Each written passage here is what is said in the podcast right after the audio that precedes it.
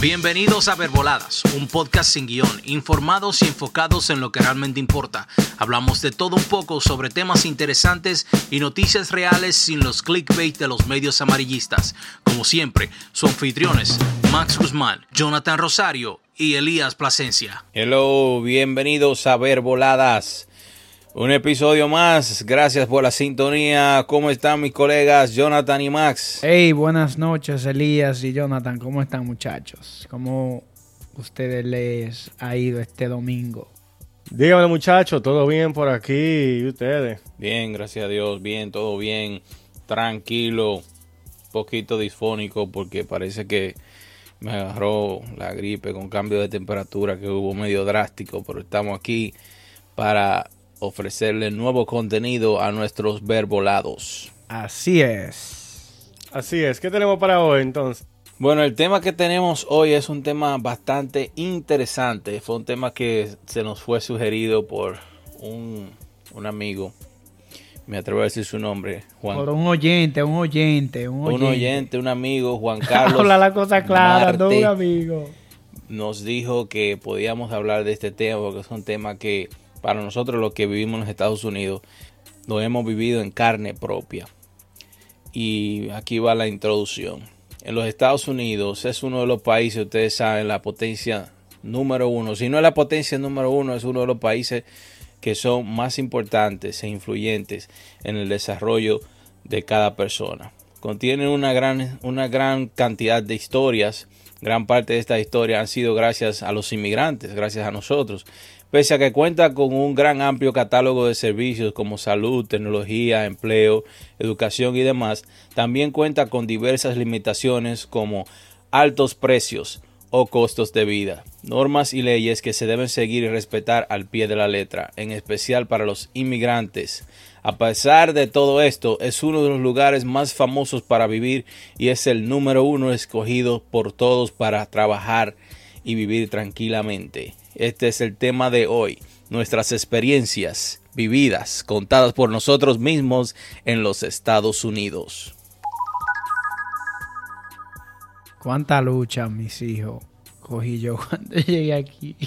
da risa, pero realmente fue bonita, fue bonita, o sea, porque yo creo que uno, cuando uno pasa mucho trabajo y ya tú ves como que el tiempo te cambia y tú te adaptas a este país, eh, la cosa se vuelve mucho mejor. Pero al principio es muy difícil. Con eso deberíamos comenzar, porque este tema, para todos los que nos están escuchando, no es como que queremos contarlo para atemorizar a todas las personas que quieren venir en este país. No, queremos que sirva de, de apoyo, de guía para los que son nuevos inmigrantes que buscan un futuro mejor que quieren, que quieren lo que no pueden alcanzar en sus países de origen y vienen a este país a, este país, perdón, a lograr todo lo que se proponen.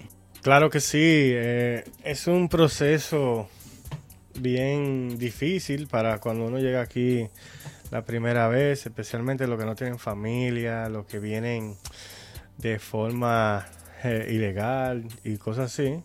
Eso es, terrible. Yo he escuchado muchas historias de muchas personas que han cogido mucha, mucha lucha con eso. Sí, yo soy un fiel testigo de eso, porque mi proceso no fue tan fácil. Todavía yo, yo siento que estoy en ese proceso, no he logrado escapar totalmente. Porque todos, todos los que venimos a este país tenemos que vivir nuestro propio proceso. Aunque sí, hay algunos más que otros que logran quizás pasar uno o dos, quizás tres pasos en ese proceso y adelantan más que otros. Quizás porque ya vienen con un plan en su mente, quizás porque alguien, un familiar los está ayudando. De alguna manera hay personas que logran avanzar mucho más rápido en este país, pero lo que sí estamos seguros es que en el principio, cuando llegas a este país, tienes que vivir lo que cualquier persona cuando llega a este país es algo que yo quiero entrar en detalle, pero quisiera que ustedes den un poquito más de, introducción antes de yo entrar en detalle sobre, sobre mi experiencia. Tú sabes, no, Elías, tú sabes que realmente, tú entiendes, no solamente aquí en este país, yo digo, o sea, en lados. Sí, no, en cualquier país que uno inmigre, uno tiene sus eh, dificultades y, y, es así. Este país que, que, que nosotros emigramos, eh, que muchas personas emigran para buscar un mejor porvenir para su familia, eh, tiene muchas ventajas y muchas desventajas. Entonces, yo creo que si comenzamos a mencionar la ventaja o la desventaja, comenzamos por ahí. ¿no? dale, dale, Bien. tú. ¿Sabes qué? ¿Cuál es? Yo voy a tener ya que arrancar por mi experiencia. Yo quería que ustedes introdujeran un poquito más antes de yo. Quería, quería alargarlo un poquito más antes de entrar en, en, en el tema profundo en mi experiencia. Pero ¿sabes cuál es lo que yo te puedo decir sobre mi experiencia en los Estados Unidos? El proceso es de es duro, la adaptación. El uno cambiar de, su estilo de vida como uno era. Por ejemplo, yo vengo en mi país, yo, yo tenía, vivía con mi papá y mi mamá, yo tenía todo, ¿sabes? Yo no, yo trabajaba, pero prácticamente yo lo tenía todo, no tenía que esforzarme tanto. Eso fue uno de los que yo te puedo decir que marcó mucho cuando llegué aquí, ya yo tenía que trabajar más duro para tener que pagar renta, comprar comida y poder comprar todo lo que yo necesitaba, pagar mi teléfono, todo eso, muy fuerte. Y cuando llegas aquí, no es como la gente cree que tú vas a estar recogiendo dólares del suelo ni de los árboles. Tienes que trabajar duro. Y tampoco te vas a estar ganando muchísimo dinero en un principio. Es bien difícil. So, tú comienzas aquí, tú estás ganando el mínimo. En ese entonces, para el 2007, yo llegué y ganaba 6,50 a la hora. Y no era mucho lo que yo podía hacer con eso. Eso no da ni para comer. habían muchas semanas, bro, había muchas semanas, muchos días que yo comía mal. O sea, no podía comer debidamente porque no me alcanzaba el dinero. Yo a veces tenía que, mira, agarrar y todos los pennies, quarters que habían por ahí, yo tenía que juntarlo todo para poder comprar una galletita con soda y poder comer. Porque hay prioridades. ¿Cuáles son las prioridades? La renta, los servicios, sabes, cosas que, que son súper importantes para el, el- el vivir aquí. O sea, no es como que tú llegas aquí y ya eso, eso está cubierto. Es diferente. Muchas personas que llegan aquí, que llegan con un familiar que le va a ayudar con eso, pues tienen un avance, como le estaba diciendo. Personas que tienen esa suerte. Pero aún así, esas personas saben que no van a durar con ese familiar toda la vida. Tienen que quizá durar una semana o dos, quizá un mes, pero después de ahí tienen que salir y pagar su propia renta. Y ahí es cuando comienza la vida en los Estados Unidos de verdad. Porque ahí cuando tú empiezas a ver que el dinero no te alcanza. Porque es lo más difícil, pagar la renta aquí. Yo diría que lo más, en cualquier lugar, cualquier lugar donde tú tengas que pagar tu vivienda es lo más, lo más incómodo. Porque es, es la gran parte del dinero que tú te ganas, tú tienes que pagarlo en renta. Y si tú no sabes administrar tu dinero, porque quizás una semana, una semana que tú hiciste y te fuiste a una discoteca, o quizás fuiste al mall y gastaste más dinero del que tú debías, ya está de cuadrar la renta. Porque si tú te estás ganando 300 dólares a la semana y pagas mil dólares de renta, no es mucho lo que tú puedes hacer. Claro, eso es así, mira.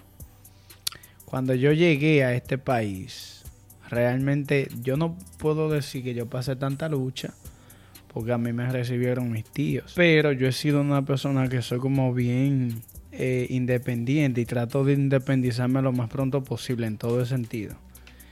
Yo duré unos seis meses viviendo con ellos. Y, y bueno, ahí de ahí me mudé en una habitación, en un basement.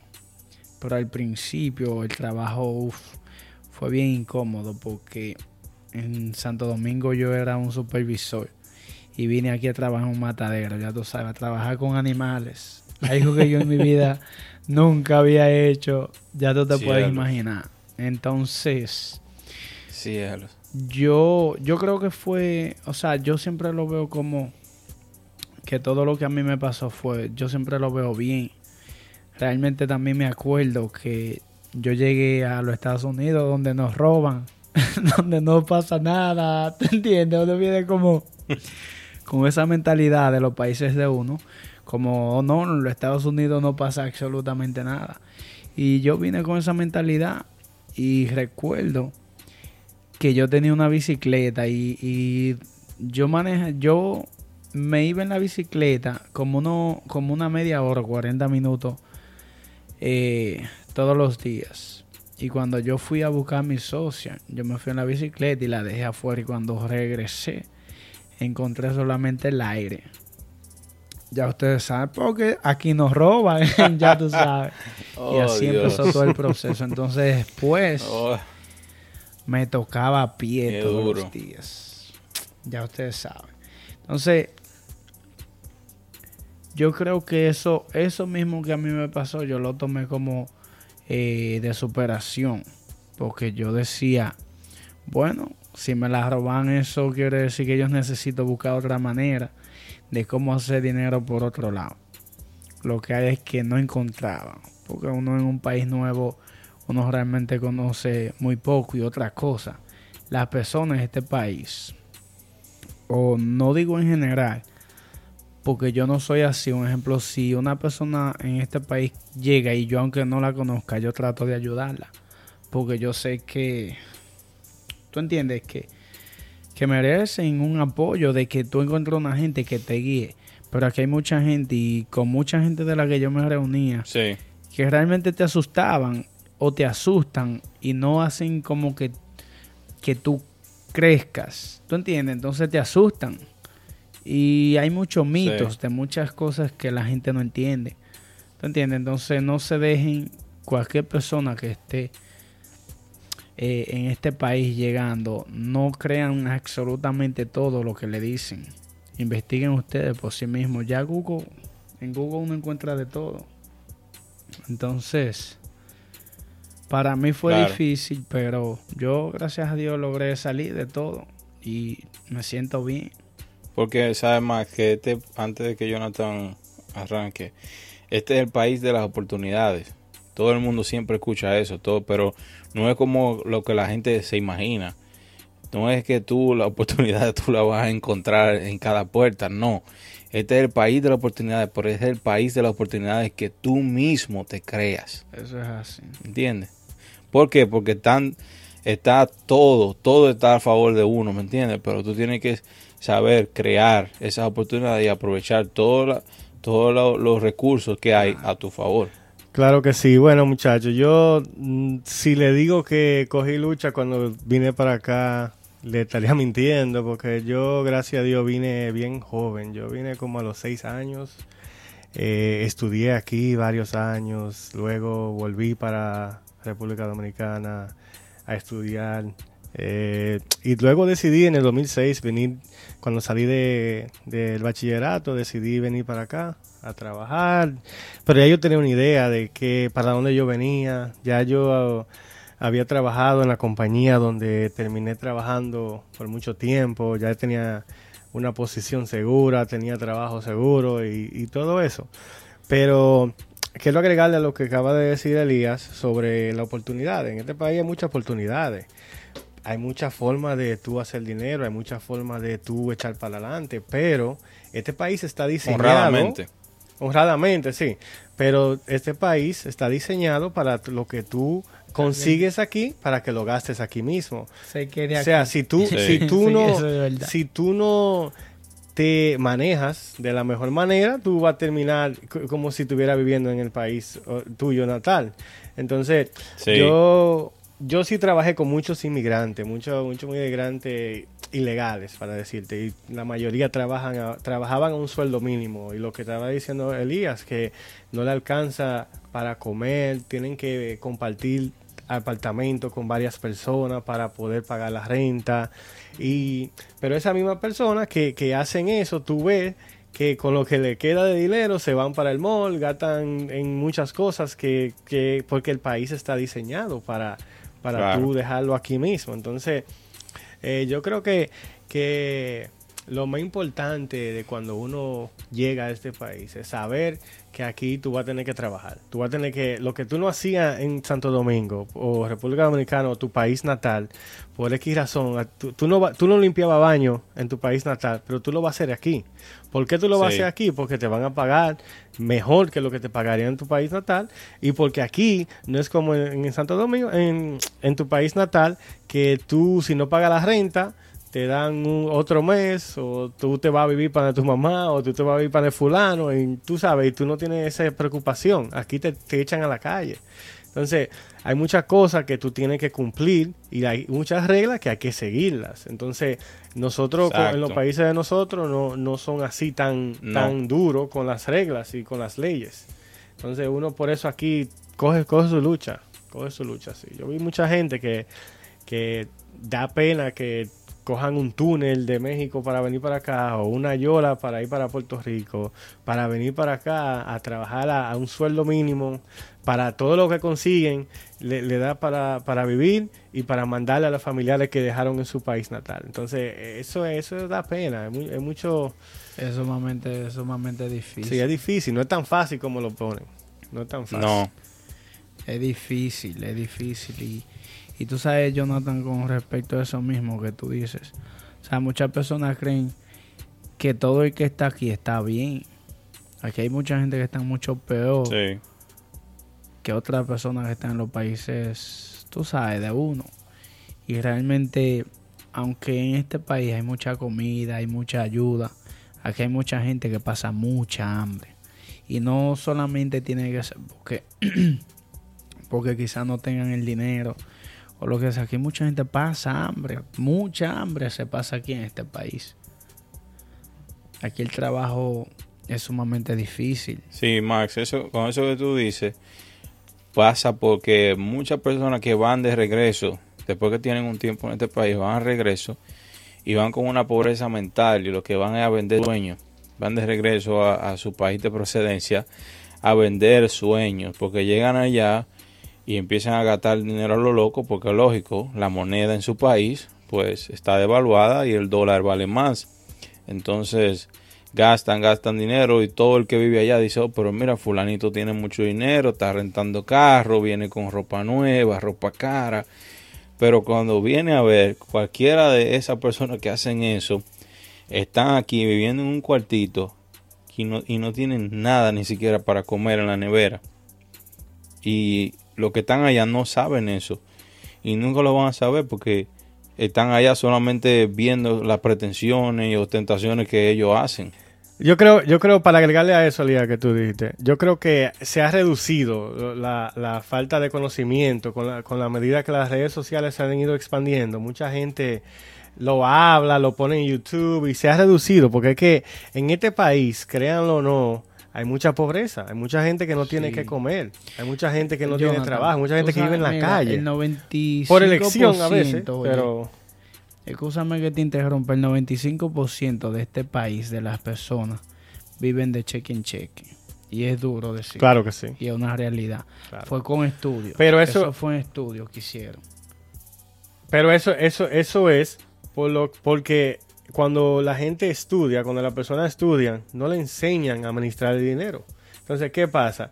Lo mismo que estaba diciendo, este país es capitalista. Este país está diseñado para que tú generes dinero y tú lo gastes de una vez. ¿Por qué? Por ejemplo, tú estudias cuatro años, tú estudias diez años y te haces doctor. Tú, ganas, tú ganas 500 mil dólares al año. Pero pagando lo, no, primeramente tienes que pagar dos millones de tu carrera. Pero entonces esos dos millones tienes que comprarte una mansión, tienes que comprarte un carro que represente tu ingreso. Entonces eso va a eh, eh, eh tus gastos van creciendo. Entonces tú no, tú no estás en nada. Porque no te enseñan eso. Todo el que llega aquí sabe que tiene que venir a trabajar. Como Jonathan mencionó, si hay que limpiar baño, hay que limpiar baño. Pero el que viene allá el que viene de allá por primera vez viene con, esa mente de que sabe que tiene que trabajar y dice, no, yo hago lo que sea. Pero cuando ve la verdad y que lo que sea no es tan fácil como cree, oye, lo piensa dos y tres veces. Y tú sabes algo, Elías, con respecto a eso, mira, que también aquí la gente O sea, muchos supervisores y mucha gente que son superiores tratan mal a los empleados. Pero yo sé que mayormente es como por la presión que se vive aquí en este país. Sí, aquí hay mucho estrés, ¿sabes? Y estamos entrando en el tema mucho por lo negativo, pero sí tenemos que hablar de lo positivo más adelante. Lo que pasa es que... No, no vamos, vamos a comenzar con lo negativo. Lo, que pasa es que eh, pasa que el proceso es así. Primero se vive lo negativo y después se vive lo positivo. Claro, es que eh, lamentablemente es así. O sea, de que nosotros lo estemos hablando o indagando así es que es una realidad. Aquí se coge lucha. Aquí se coge lucha en este país. Sí. No es tan fácil, o sea, como la gente lo ve. Yo recuerdo, mira, discúlpame, Jonathan yo me recuerdo que cuando yo empecé, yo empecé ganando 480 dólares. Me recuerdo como ahora y duré tres meses en ese trabajo. Y conseguí otro trabajo mucho mejor. Y duré 12 días en ese trabajo. Y la producción bajó y me sacaron. Y cuando regresé para el otro me dijeron ya no hay. Y de 480 que ganaba bajé a 217 dólares. Que es increíble. Que solamente me daba para pagar la habitación donde vivía y me daba para pagar el celular y para comer. Wow, qué duro. O sea, para sobrevivir, ¿tú entiendes? Entonces, eh, es difícil, es difícil, pero el tiempo te va moldeando aquí. Tú vas viendo como opciones y vas viendo cosas diferentes. Y, y un consejo, no tengan miedo a, a, a lanzarse a buscar trabajo en otros lugares. No tengan miedo. Max, de eso vamos a hablar más adelante. Yo quiero que demos unos tips a las personas que sepan qué tienen que hacer cuando llegan a este país para que puedan quizá volar uno o dos pasos en ese proceso que no le vaya tan mal. So, tú comenzaste trabajando ganando eso, bro. Después que yo llegué aquí a, New Jersey, pues yo primero llegué a Nevada. Yo ganaba 260 en una factoría que imprimían eh, en lapiceros y cosas así, como cosas de promociones. Y en esa misma compañía yo tenía la suerte de que ya yo sabía inglés, que ese otro parte del proceso, el idioma. ¿Sabes? El idioma te puede limitar, te puede limitar. Si tú no, si tú no eres vivo, te puede limitar a tu conseguir buen trabajo y a ganar más. Pero como yo me movía bien en el inglés, pues el jefe me dio la oportunidad de pasar desde el warehouse, de donde yo estaba trabajando en esa parte, a la oficina. Ya yo tenía una posición mejor, ya yo estaba ganando ahí 400 dólares semanales. Que era, en ese tiempo para mí, era un sueldo más o menos, pero todavía no era suficiente porque ya yo, yo estaba en familia. Ya yo tenía mi primer hijo y mi esposa estaba embarazada. Que, ¿sabes?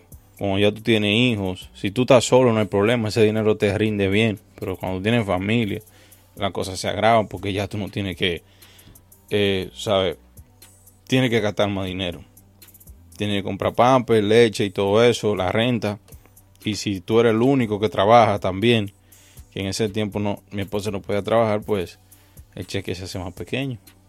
Hola mis queridos verbolados, este episodio continúa, así que no se pierdan a la próxima semana donde seguimos hablando de nuestras experiencias en los Estados Unidos. Gracias por la sintonía.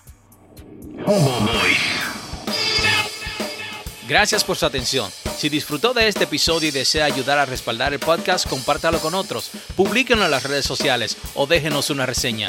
No se olvide de suscribirse para que no se pierda a los demás. Si le interesa conectarse con nosotros, puede seguirnos en Instagram como arroba verboladas y en YouTube como verboladas. Gracias de nuevo. Nos vemos, la, próxima semana.